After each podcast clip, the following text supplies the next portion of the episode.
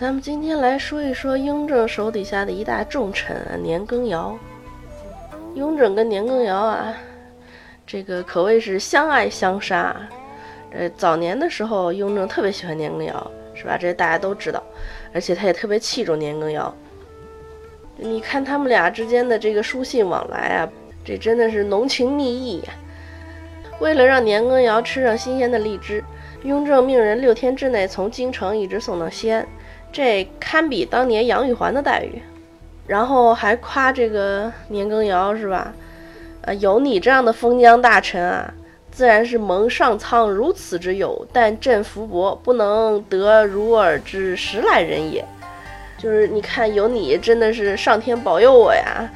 然后还赐这个年羹尧各种什么蟒袍啊、貂帽啊、玉书的春联、鼻烟壶啊。然后年羹尧说：“这个团龙补符非臣下之所敢用。”然后雍正就跟他说：“你只管用。这个当年圣祖皇帝有先例。”然后还说：“啊，这个时尚未酬尔之辛劳忠公也。”还说：“你我君臣，你不用跟我客气，咱们俩要互相勉励，是吧？做千古榜样人物。”然后后面年羹尧这谢恩啊，说：“愿事事随圣主左右，驱使如意。”永永不昧此良因大愿而已。然后雍正回他说：“吾亦如是，是吧？这一辈子太短，咱们生生世世永永远远在一起。”然后雍正还跟他说：“从来君臣之欲和，私意相得者有之，但未必得如我二人之人耳。就是咱们俩呀，要做一个千古君臣之遇的榜样啊！这感谢天，感谢地，让你我相遇，是不是？”你看这书信往来跟看情书似的，这俩人感情好的呀。这年羹尧才叫独得皇上恩宠呢。可惜呢，这个有句话，这被偏爱的往往有恃无恐，是吧？这年羹尧慢慢的就开始恃宠而骄了，然后慢慢的就开始作死了，居功自傲。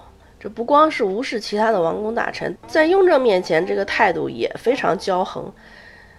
甚至到后来开始僭越，就是带皇帝处理人事的这种地步，又夸大自己的军功，笼络人心，就所做的这些啊，都让雍正就开始慢慢的对他不满。这个友谊的小船啊，也是说翻就翻。雍正三年的时候，出了一个祥瑞，就日月合璧，五星连珠，群臣呢就开始写折子庆贺嘛。那年羹尧也跟风啊。就是上表歌颂这个雍正啊，励精图治啊什么的，可是写的字迹比较潦草，而且可能写的也不怎么上心，就把这个朝前夕替写成了夕替朝前，结果这一下就让雍正把这个把柄给抓住了，借题发挥，革了他川陕总督的职位，然后交出抚远大将军印，调任了杭州将军。那皇上看年羹尧不顺眼，也不是一天两天了，这是借了个由头，是吧？那底下的官员一看这年羹尧调职了，立刻看清形势了，纷纷揭发罪状啊。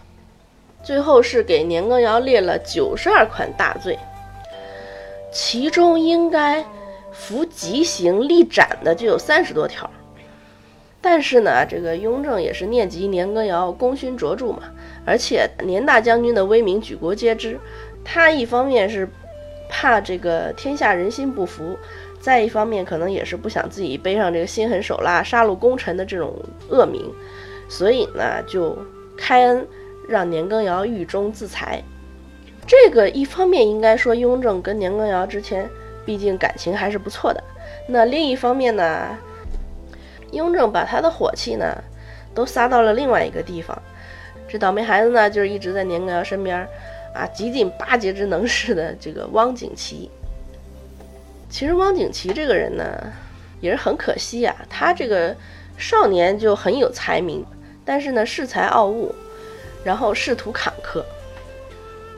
后来年纪越来越大了之后呢，发现这个天天你在这端着没人搭理你啊，结果挖掘出了一项非常高端的拍马屁的能力。他就给年羹尧写信啊。这个极尽歌功颂德之能事，就夸年羹尧啊，说他是这个宇宙第一伟人，然后说年羹尧的功绩要超过唐代的这个郭子仪和裴度，然后说他的这个功绩与日月争辉啊，天朝第一完人，功盖皇帝。这拍马屁不要钱是吧？可是他要命啊！但是当时这个汪景祺跟年羹尧都没有把这个当回事儿，而且年羹尧呢被这个汪景祺的迷魂汤啊灌得还有点晕，他把汪景祺的那一本这个《读书堂西征随笔》还给收藏起来了。这里面不光是夸了这个年羹尧的功绩啊，还写了一些个更要命的话。这一方面是。这是他写了一首诗，当然也有可能就是写着玩的。只是说那个康熙的诗写的不好，说皇帝挥毫不值钱。嗯，当然这个呢都是小意思了。他还写了一篇文章叫《功臣不可为》，就是劝诫年羹尧不要做功臣，说功臣往往没有好下场。你说这些话让雍正看了，这什么心情？能不来气吗？结果汪景祺自己。被枭首示众，然后他那个脑袋呀挂在菜市口刑场大路上，一挂十年，雍正不让放下来，一直到乾隆登基之后，这个左都御史松国喜上书才把他的这个脑袋择地掩埋。然后不光他自己被砍了，他的一家子都被发配充军，五福之内的亲族，凡是吃皇粮的全被革职。所以从汪景祺的这个。下场来看啊，雍正其实他是不惧被人说他这个残酷无情的。那反过来看，雍正对年羹尧的这个优待啊，应该说两个人之间还是确实有过真感情的，是不是？好了，咱们今天先聊到这儿吧。随便一说，感谢您的关注和收听，咱们下期再见。